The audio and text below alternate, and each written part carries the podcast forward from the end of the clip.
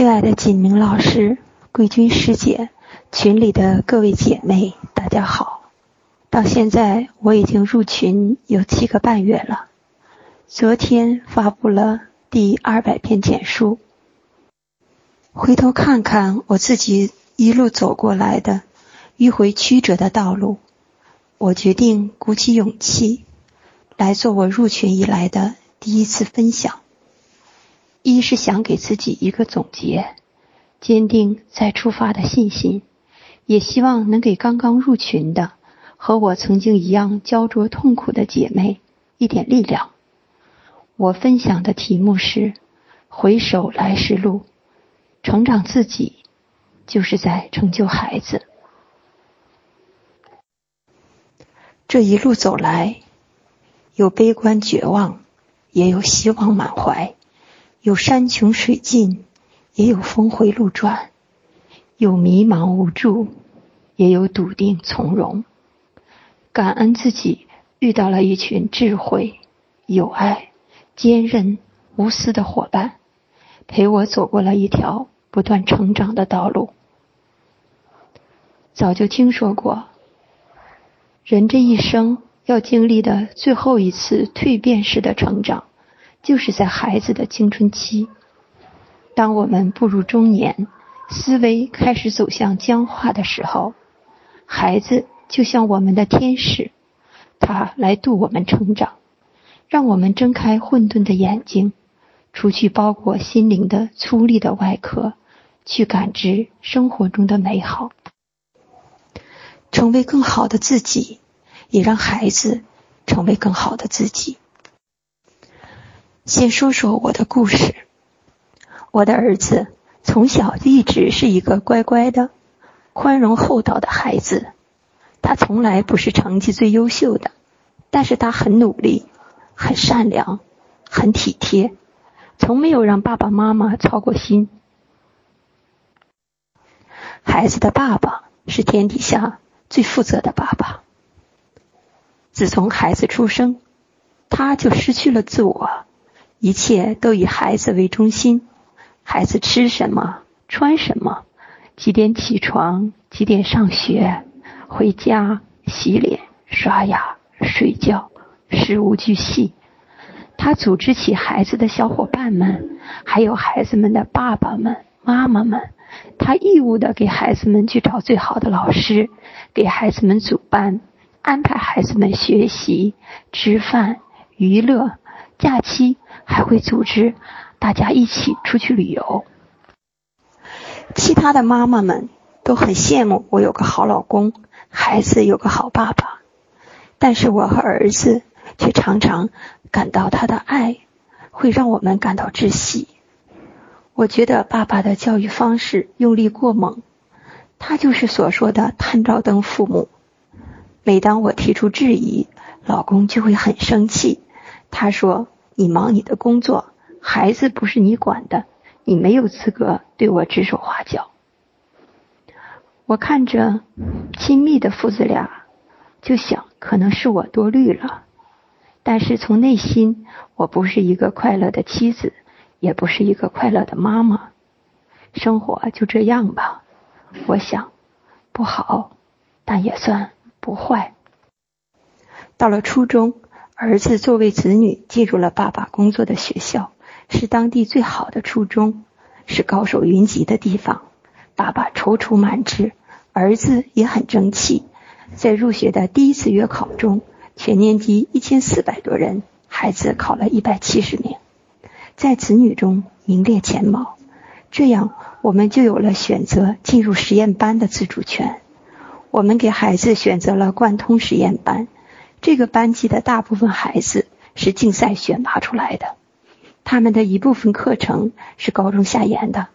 初一下的时候，几乎所有的孩子都至少学完了一遍初中的课程。孩子也在周末开始加高中的课。虽然孩子没有学过竞赛，周六的辅导课还是逼着孩子去上。爸爸说：“学点儿总比不学好。”儿子一开始也很好，很努力。老师总表扬我的孩子，说他多么有责任心，值得信赖，人品好，性格好，班里的同学都很信任他。一次次班级民主投票，全体委员、团支书，儿子都当选了。但是当时我们把这些都当作理所当然，甚至也没有当回事儿。我们的眼睛更多的还是盯在孩子的成绩上。孩子的成绩起伏很大，从两三百名到六七百名浮动。每一次考试，老公都说他不在意成绩，但是只要成绩一下滑，他就会找茬儿发脾气。儿子有一次大哭说：“有什么用啊？你们不就是看成绩吗？”当时我们不承认，我们认为爸爸妈妈只是希望你尽力就好。哪知道这个尽力让孩子感到多么的无能为力。儿子的压力越来越大，期间我们的夫妻关系也越来越糟。父子出现冲突的时候，老公有时候会打儿子，我抱着儿子护着他，同时也不让儿子去打爸爸。儿子攥着拳头。流着眼泪，我紧紧的抱着儿子说：“儿子，等你长大了，你就离开这个家了，你会有自己的生活。”现在想起来，自己的想法和说法是多么的愚蠢。到了初三上学期期末，儿子崩溃了，出现了头疼、后背疼的症状。期末考试他没有去参加，有两天没有上学，我彻底慌乱了。一边看着孩子心疼却无能为力，一边还要承受着老公的愤怒和随时可能的爆发，老公的世界也崩溃了。他无法接受儿子逃避学习、逃避考试的来这种情况。我领儿子去做过一次心理咨询，儿子去了一次就再也不去了。我报名参加了一个为期三个月的亲子教育课程，花了近一万块钱。现在想来，当时课程中倡导的理念和我们的课程也是相通的。但是我太急于摆脱现状，三个月后，儿子的情况并没有如我所愿，我没有再继续那个课程的学习。其实现在想来，儿子当时的情况还好，他每天能正常上学，只是除了作业做题很少，看得出来心里很有阻力。我在行动上放任。心里却是紧紧的抓住不放。我不死心，继续寻找。和姐妹们一样，我找到了几名老师、贵军师姐，果断入群交费，开始学习。从入群到现在的七个半月里，我和儿子大致经过了三个阶段。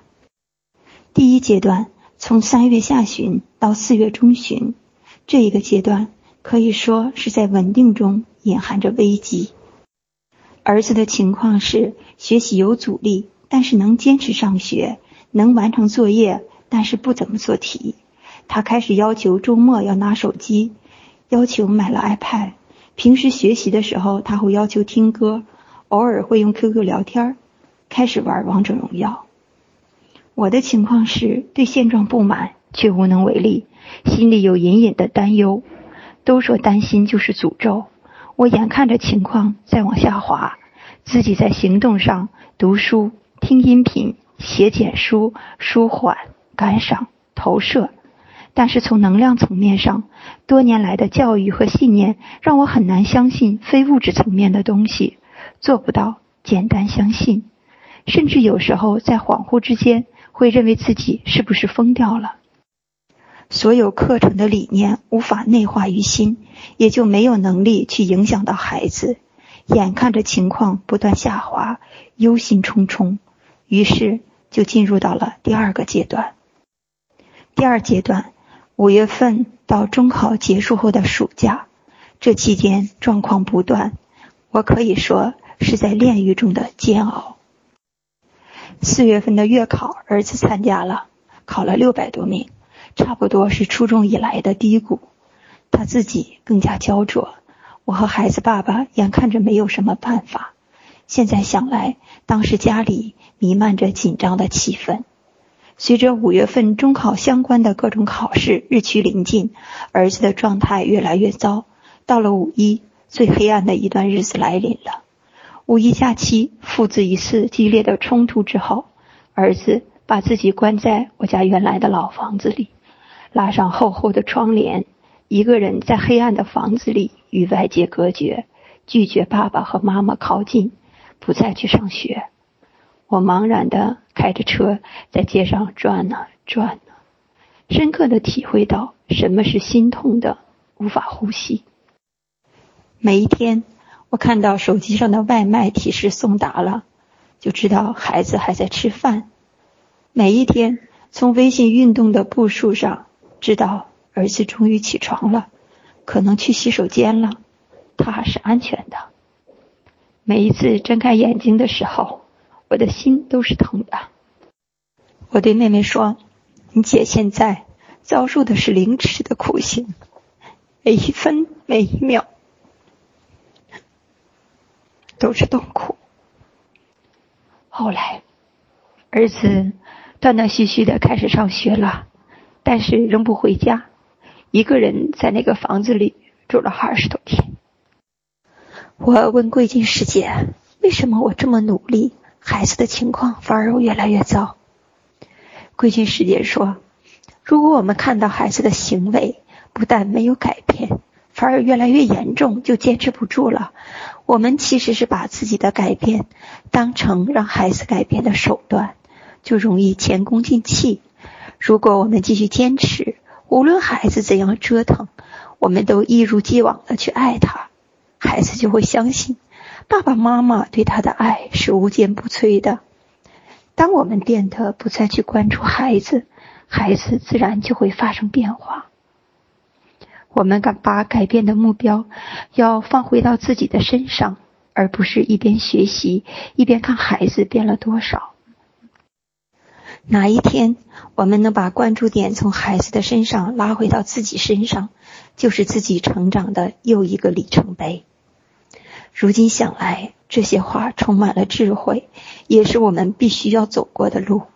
但是当时自己并不是真的理解，绝望之中。我只能重新开始。有一天凌晨三点，我拿起了《阿拉丁》，开始重读。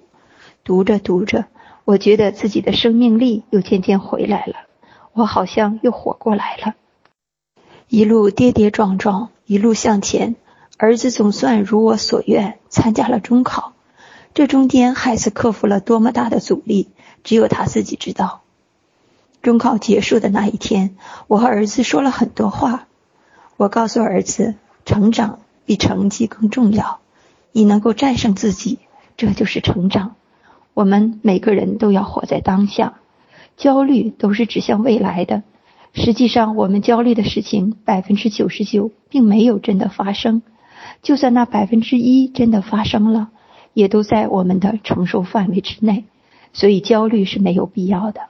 这些话是说给儿子听的，也是说给我自己的。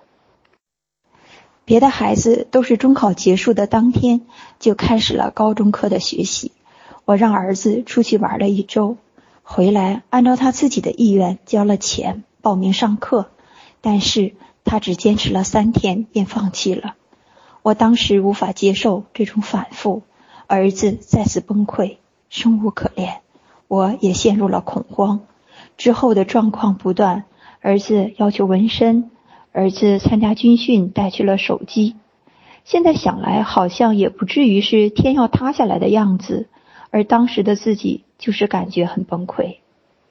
人桃师姐私聊我，告诉我要正面聚焦读书，于是我开始大声朗读、录制音频，我努力让自己的心沉静下来，修炼自己，让自己成为家里的定海神针。第三个阶段。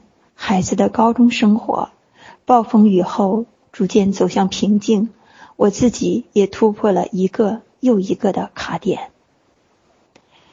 有句话说：“亲爱的，你的外面没有人，所有的问题都要回归己身。”在这一路上，生机闯关的道路上，我感到自己打倒了一个又一个的小怪兽，崩溃了就再爬起来。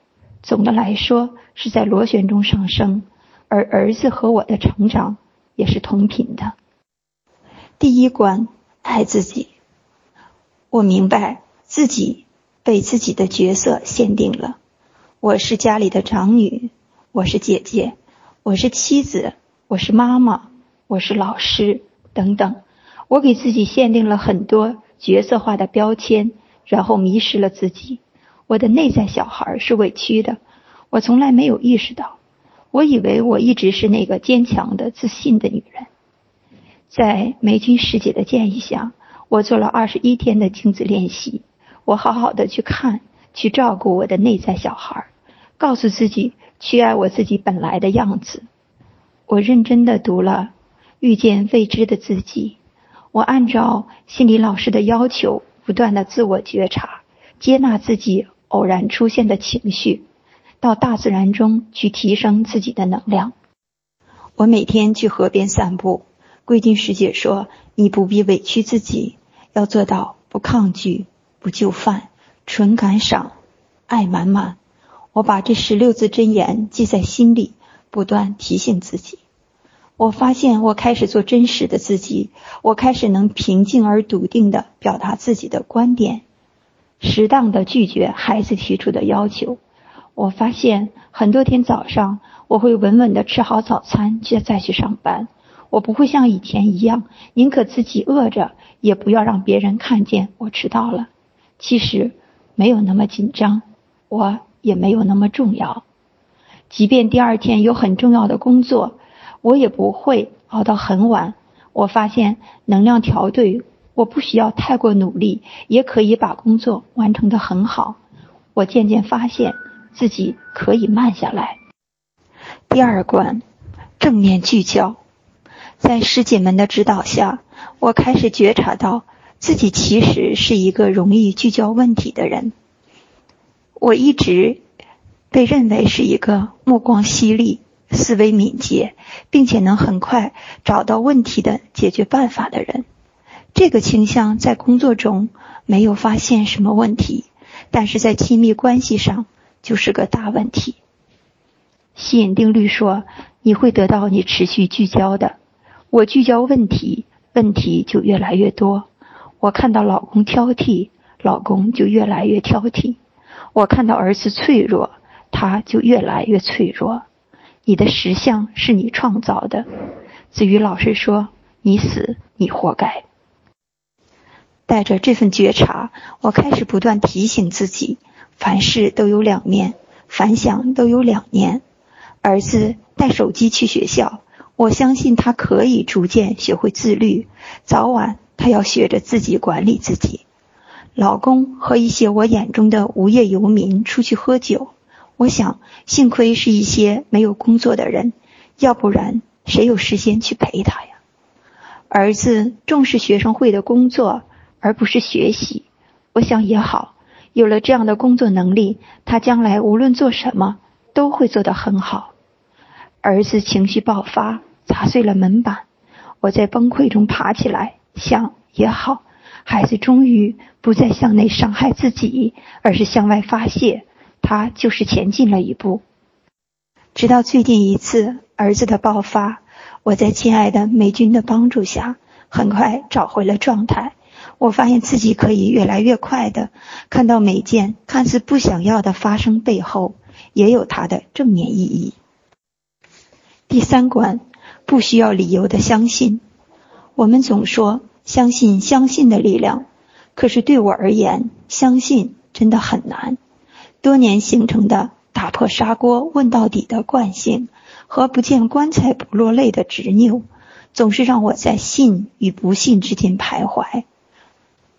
在行为上，就是接纳与不接纳，乐观看好与悲观看跌。自己在能量上。就在不断的撕扯中感到痛苦不堪。首先，我需要相信自然法则。我即使一直相信有一种更大的力量存在，我就试着以我自己的方式去建立信心。我投射小红帽，在日常生活的种种机缘巧合中，觉察背后一定有一种我们看不见的力量。我阅读与神对话，我朗读阿拉丁。我想我自己是一个典型的视觉学习者，于是我开始手抄阿拉丁，重读爱不完课程，整理课程的思维导图。我重读遇见心想事成的自己，按照书中的指导，开始做三十天心想事成的实践练习。在潜移默化之中，我渐渐的可以纯然的相信了。然后我要相信，无论现状如何，我的愿状必然会实现。这似乎更难。一次次的碰壁之后，我和我的心理老师做了深度沟通。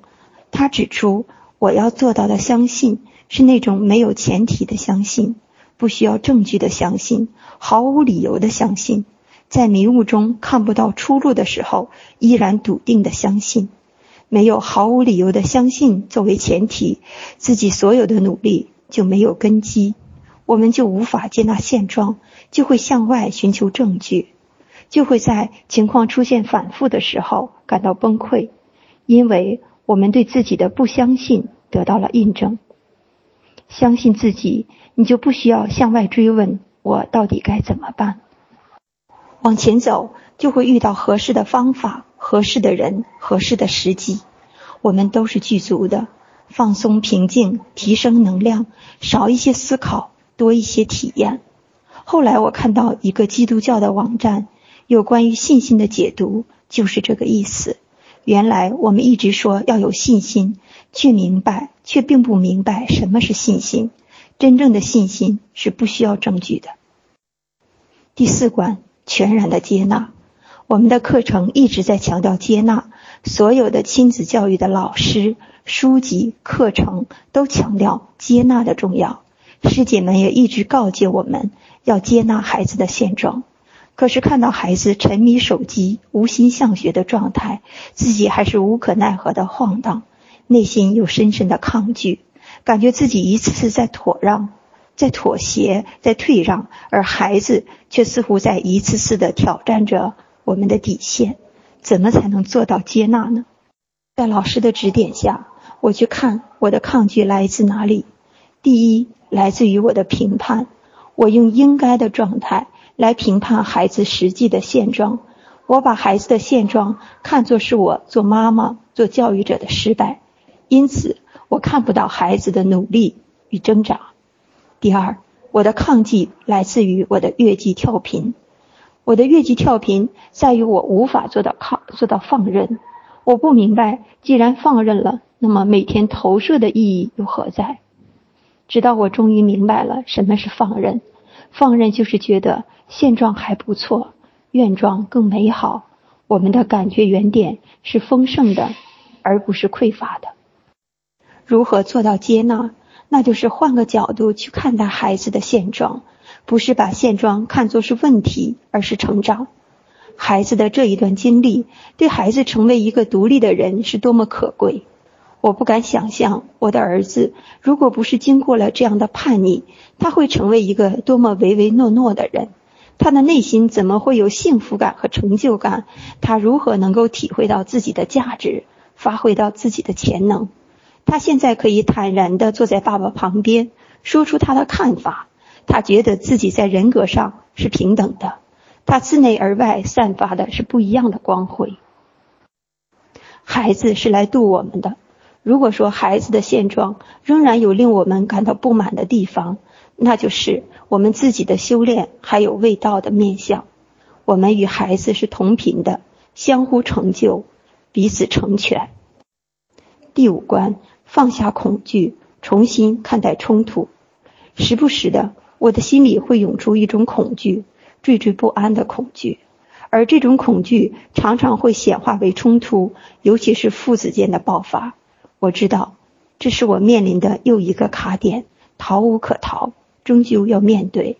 为什么我与亲密的人的沟通总是浮在表面？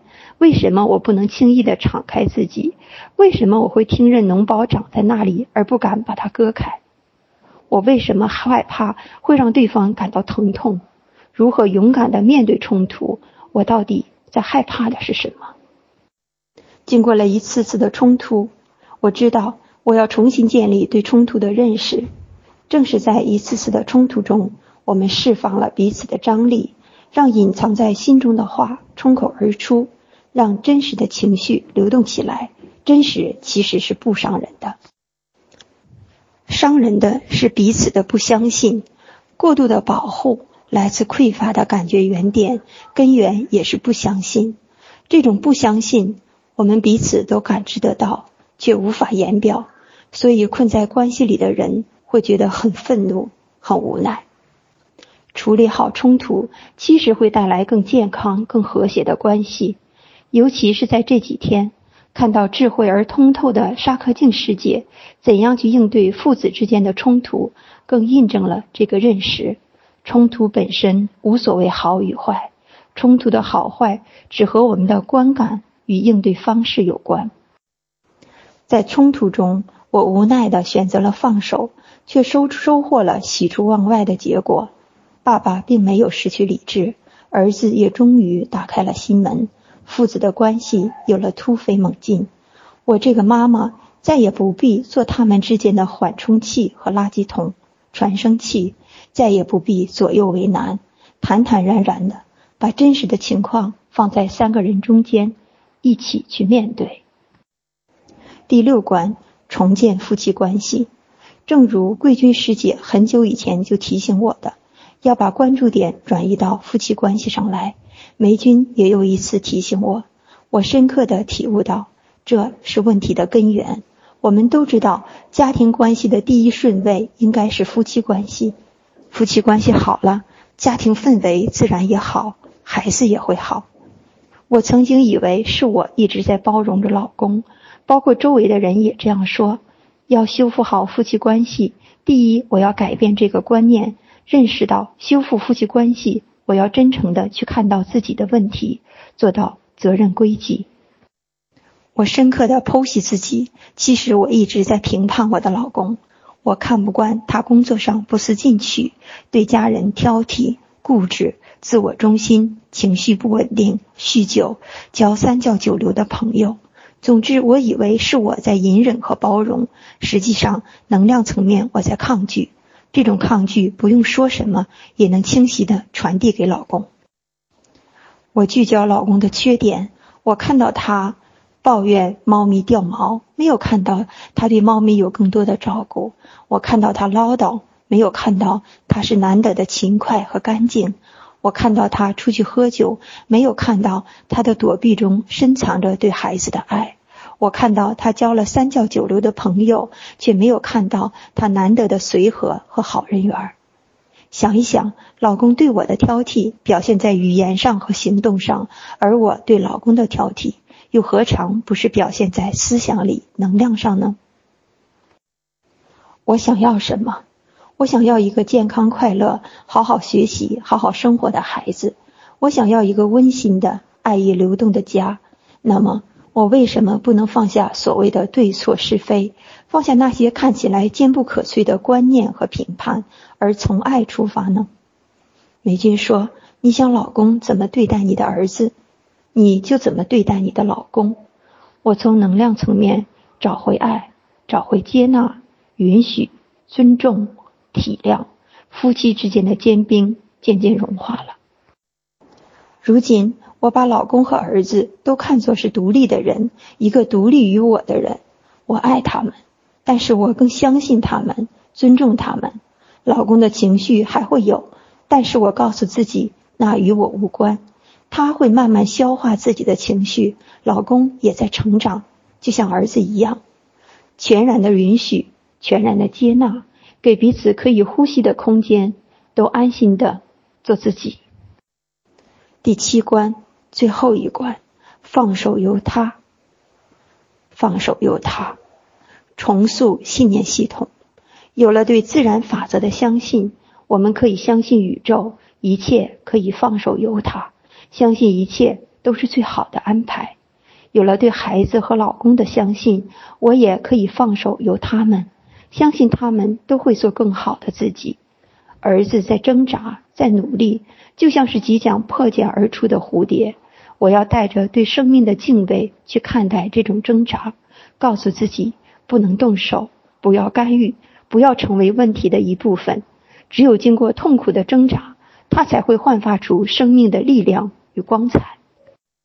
我就好好的修炼自己，重塑自己的信念系统，活出一个更真实的自我，更能够感受到幸福的自我，内心更安定的自我。为了自己，就是为了孩子。前路不会一帆风顺，没有波澜的人生该有多么乏味！我们来玩一场叫做人生的游戏。我们走进了游乐场，为什么要抱怨海盗船怎么那么晃荡，过山车怎么那么惊心动魄？只有经过了那种失重般的失魂落魄，当我们的双脚再次踩到地面上，我们才能体会到那种心里实实在在的幸福和安宁。感恩老师创建的环境和课程，感恩贵军师姐、任桃师姐、曾静师姐、沙可静师姐、丽花师姐，亲爱的梅君、丽明师姐、雨婷师姐、丽行师姐、程峰、周丽、居平、严静、楼丽、王丽、余华等等各位姐妹，你们都是宇宙派来的天使。感赏我自己一次次跌倒了再爬起来，痛苦让我成长。坚持总会看到希望，正如我们入群时所说的：“晨魂相伴，共同成长，我们终会心想事成。”抱歉，占用了各位这么长的时间，感谢各位的聆听。我今天的分享就到这里。你是不是跟孩子的关系不太好？你讲的话，孩子不想听。甚至还故意跟你对着干。你的孩子是否无心上学，沉迷上网和游戏的时间多于学习，让你只能干着急？你是否尝试过很多亲子的技巧与方法，但却时灵时不灵，用力却使不上力？上述三种情况，你遇到过吗？你知道问题出在哪里吗？你知道如何解决吗？亲子晨读群就是帮助你解决上述问题的。我们会教你如何以符合自然法则的方式来教养孩子，让你的努力得到好的回报。通过日常基本功的练习，让你更好的稳定在对的状态。给孩子正面的影响越来越多，负面的影响越来越少。晨读群是一个充满正能量的环境，师兄师姐都很积极正面，你们结伴同行，或相互扶持，或分享经验，你不再孤单，进步会更快更稳。如果这是你要的，并且想要加入晨读群学习。请联系介绍你听这个录音的人，让他带你过来体验，我们会为你安排。好，本期播客就到这里，我们下次再会，拜拜。